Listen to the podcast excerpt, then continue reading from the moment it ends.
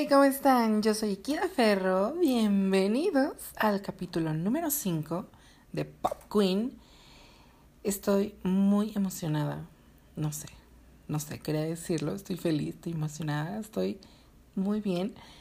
Y bueno, este es el episodio número 5. En episodios anteriores, ouch. En, sí, bueno, sí, en, un capítulo anterior, eh, donde hablaba sobre los villanos que hay de Pixar, pues les mencioné que hay un villano en Intensamente. Y pues hoy se los traigo y así. sí, entonces vamos a hablar de este villano que yo descubrí en Intensamente.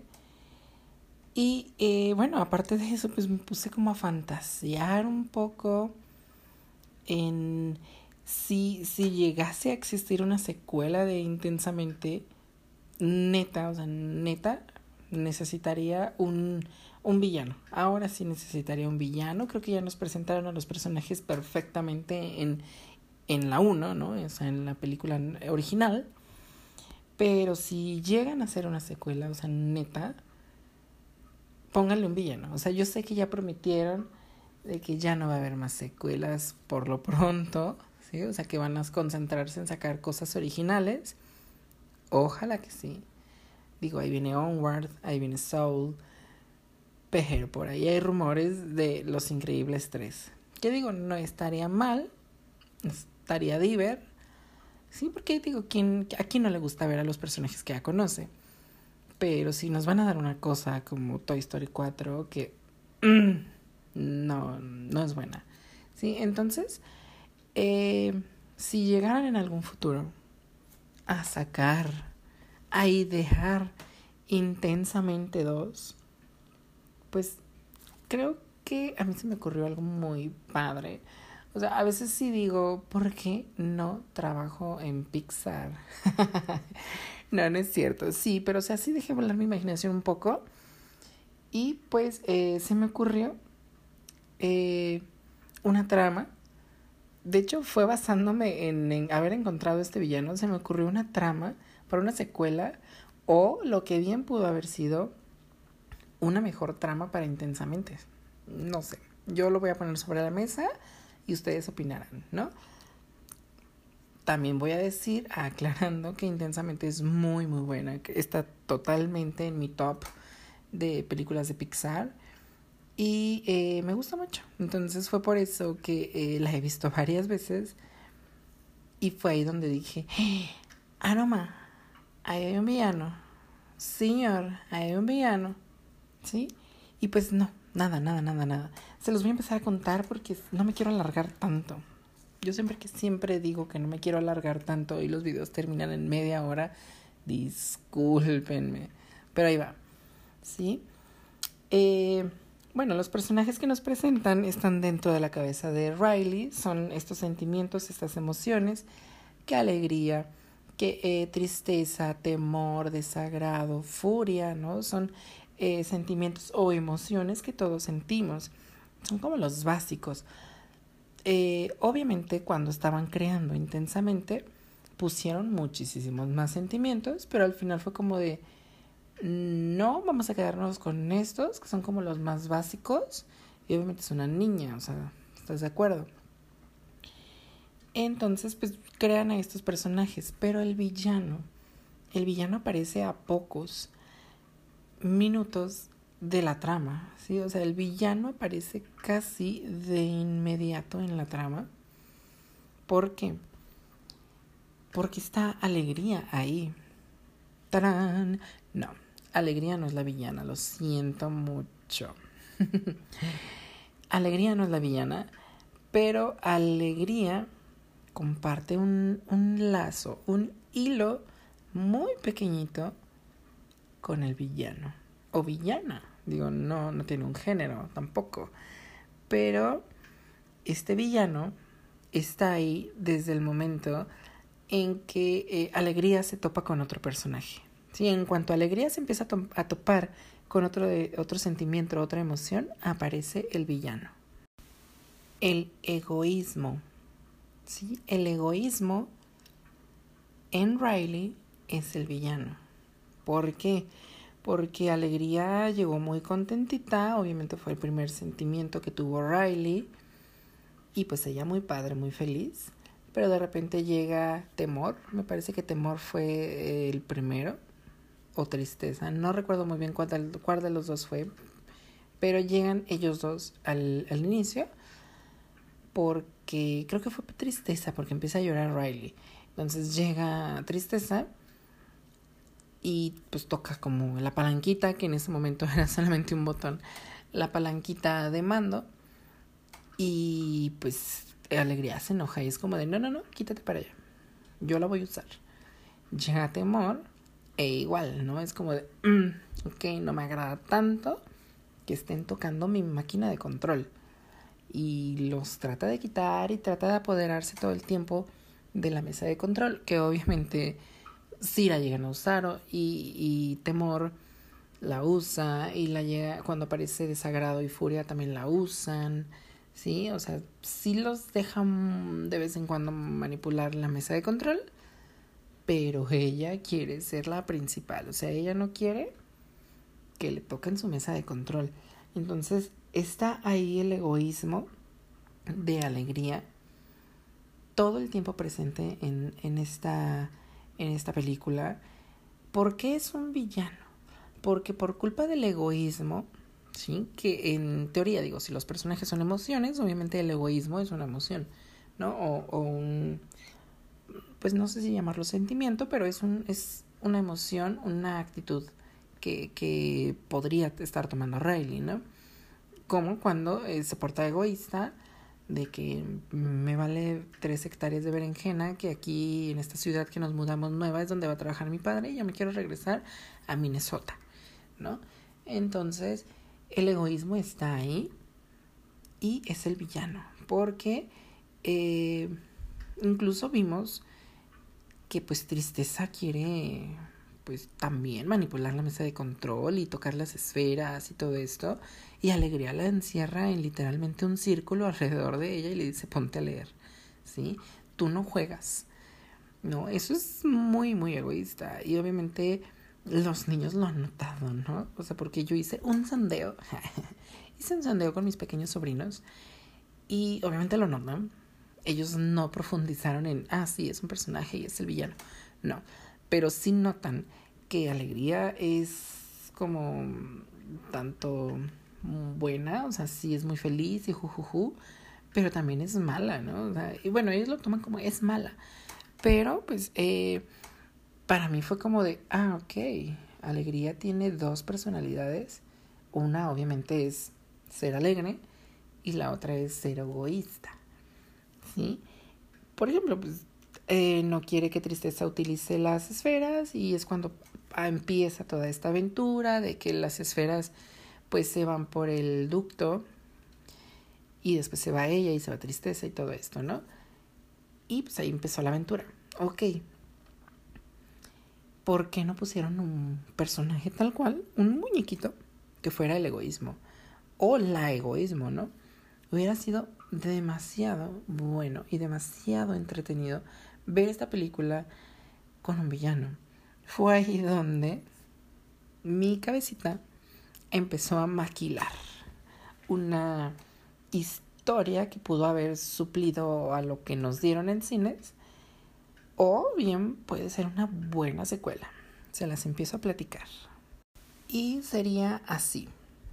Pues esta alegría que está como a cargo, es como la jefa de la mesa de control. Sí, de vez en cuando obviamente deja usar a los demás la, la mesa, porque pues tiene que haber esferas de, de, de sentimientos, pues de, de, todos, ¿no? O sea, y así como las hay muchísimas amarillas, también hay verdes, también hay rojas y moradas y una que otra azul, porque ya después lo permitió Alegría.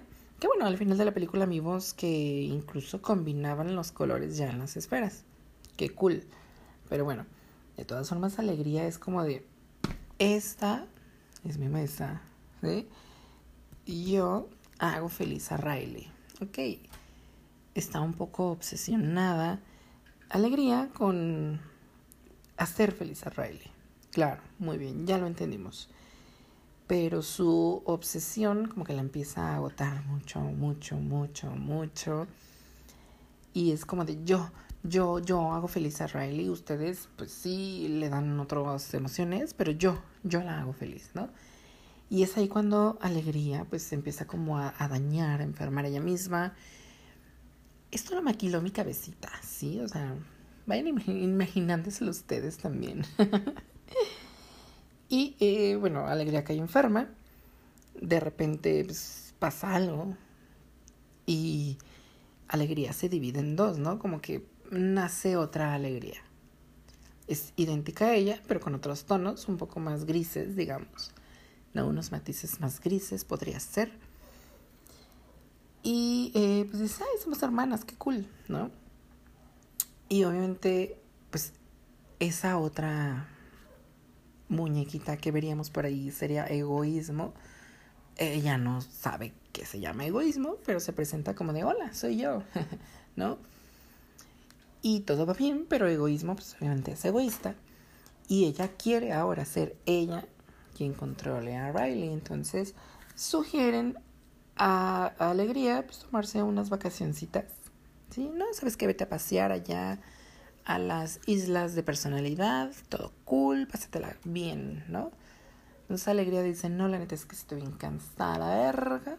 Bueno, no diría la verga, pero diría que, diría que sí, que acepta. Todos la apoyan. Ay, sí, Alegría, vete, uh, qué cool. Alegría se va. Entonces, como todos piensan que esta gemela gris es también feliz y también es alegría, ah, pues la dejan hacer de las suyas. Pero pues no, es egoísmo. Y pues Riley se empieza a hacer como muy darks, muy egoísta, muy, no sé, como una personalidad un poco más malvada, ¿no? vuelve a pasar algo así tipo de que pues esta niña está cambiando la personalidad y pues las islas de personalidades pues eh, no puedes volver a cruzar si ya estás allá. Entonces alegría es como de ay caray cómo voy a regresar no y bueno pues ahí empezaré como una aventura obviamente de que alegría quiere regresar a la torre de control. Egoísmo dicen, no, mi hijita, tú ya no vas a regresar, yo aquí ya soy la manda más, ¿sí? Se empieza a deshacer de lo que no les sirve. No sé, siento que del primero que se desharía es de temor, porque, o sea, no puede ser egoísta y también temeroso, entonces es como de, mm, amigo, eso es mal, ¿no? Entonces le piensa, les empieza a meter ideas a los demás. ¿Sabes qué? Mira, vete para allá, y lo encerrarían, ¿no? Es como de, ay, oigan, mi temor, ay, quién sabe. sí. Creo que la más manipulable sería desagrado. Bueno, junto con eh, desagrado al siendo manipulada, porque sería una manipuladora total, egoísmo. Y pues creo que la más eh, viable para empezar a manipular sería desagrado y obviamente Furia. De hecho, ya vimos cómo Desagrado manipuló a Furia en la película original para hacer que se incendiara el, vidrio y poder meter a, las otras dos chicas. Entonces creo que sería por ellos con los que empezaría a manipularlos. Pero tristeza no, aparte de que tristeza pues ya tiene un vínculo un poco más cercano con alegría. Y o sea, no hablo de que furia y desagrado también se volverían malos, no, ellos están siendo manipulados por esta niña egoísmo, ¿no? Entonces, bueno, es ahí donde tristeza pues finge que también está como de su parte, pero pues está, está demasiado triste para hacer maldades, ¿no? Y es cuando dice, no, no, alegría, alegría, la amarillita, mi amiga, tiene que volver. Entonces, pues digo, ya vimos ese vínculo que les hicieron como muy bonito en la primera película. Pues obviamente sería tristeza quien también ayude a volver a alegría y pues eh, obviamente ahí sería como algo muy muy divertido muy muy muy cool no o sea habría hablaría mucho de la amistad de, todo esto. Y pues tendrían, o sea, tendrían un villano que vencer como tal, tendrían que vencer a, a egoísmo, que bueno, a pesar de que es eh, idéntica a alegría, solamente con otros tonos de color, pues en realidad no le está haciendo bien a Riley, ¿no? No le hace bien a la niña, que pues en realidad todos viven en la niña, entonces pues al final es como de no, sabes que si es cierto, no, ¿no? Entonces ahora sí todos se, eh, se voltean contra ella, ¿no? Y por ejemplo hay un plus y, y no lo recordaba, ¿no? Temor también podría de repente como decir, me tienen encerrado, necesito salir de aquí porque yo también quiero salvar a Riley. Y también de repente Temor se parte en dos, ¿no? Y bueno, no se parte en dos, sino que tiene también un gemelo. No sé, ahí podría ser, si Temor es morado, no sé, su gemelito podría ser como anaranjado. Valentía, ¿no? Entonces, ¿por qué? ¿Por qué se me ocurre todo esto? Porque no puede quedarse en esos cinco sentimientos que ya nos presentaron. Tienen que salir más, tienen que salir más emociones, tienen que salir más cosas que obviamente vas descubriendo con el paso de la, de la edad. Obviamente también ya vimos que en la otra parte, pues, eh, Riley pues empieza a tener como otro tipo de intereses. ¿sí? sí, antes tenía como que la isla de las bobadas. Ya al final nos presenta que la isla de, la isla de los novios vampiro o una cosa así, ¿no? O sea, de que es fan de Crepúsculo, una cosa así. Entonces, obviamente va descubriendo como cosas nuevas y tienen que surgir sentimientos o emociones nuevas. Por ejemplo, de repente pues, aparece valentía y dice, sí, temor, tú y yo vamos a salvar también, ¿no? Y logran escapar y de repente es como de, ah, caray, ¿no? cada vez somos más. Y pues así estaría como Diver, porque estarías viendo pues, héroes contra villanos. Es algo que siempre queremos ver como en las películas de Disney y es algo que nos gusta ver en las películas de Disney o Pixar. ¿Sí? O sea, acá estamos hablando pues, directamente de Pixar. Fue algo que sí me, me ha como picado un poquito de que a veces no vemos villanos en Pixar o los vemos y al final se hacen buenos. Y por ejemplo, al principio cuando veías intensamente, pues no había un villano como tal, ¿no? Entonces, fue hasta que no la vi varias veces que dije, oh sí. o sea, me encanta, adoro la película original como es. Bing Bong se muere, o sea, ¿quién no llora con Bing Bong? Pero sí necesita un villano. Y lo he dicho siempre. Y bueno, al ver la película de esta manera, pues logra, logra entender que sí hay un villano realmente.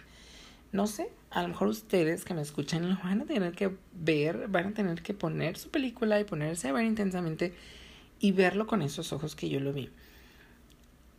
Y pues no sé, dejen volar su imaginación. Yo me imaginé, por ejemplo, esta historia de, de estos eh, sentimientos que se separan y, y pues ahora sí hay un villano como tal que vencer, ¿no? Estaría muy cool, estaría muy padre. Pues no sé, yo los dejo con esa idea en la cabeza. Para mí, ego, el egoísmo, ya le hablo como si fuera un personaje, ¿no? Para mí el egoísmo es el villano de intensamente. Es lo que yo pienso. No sé ustedes.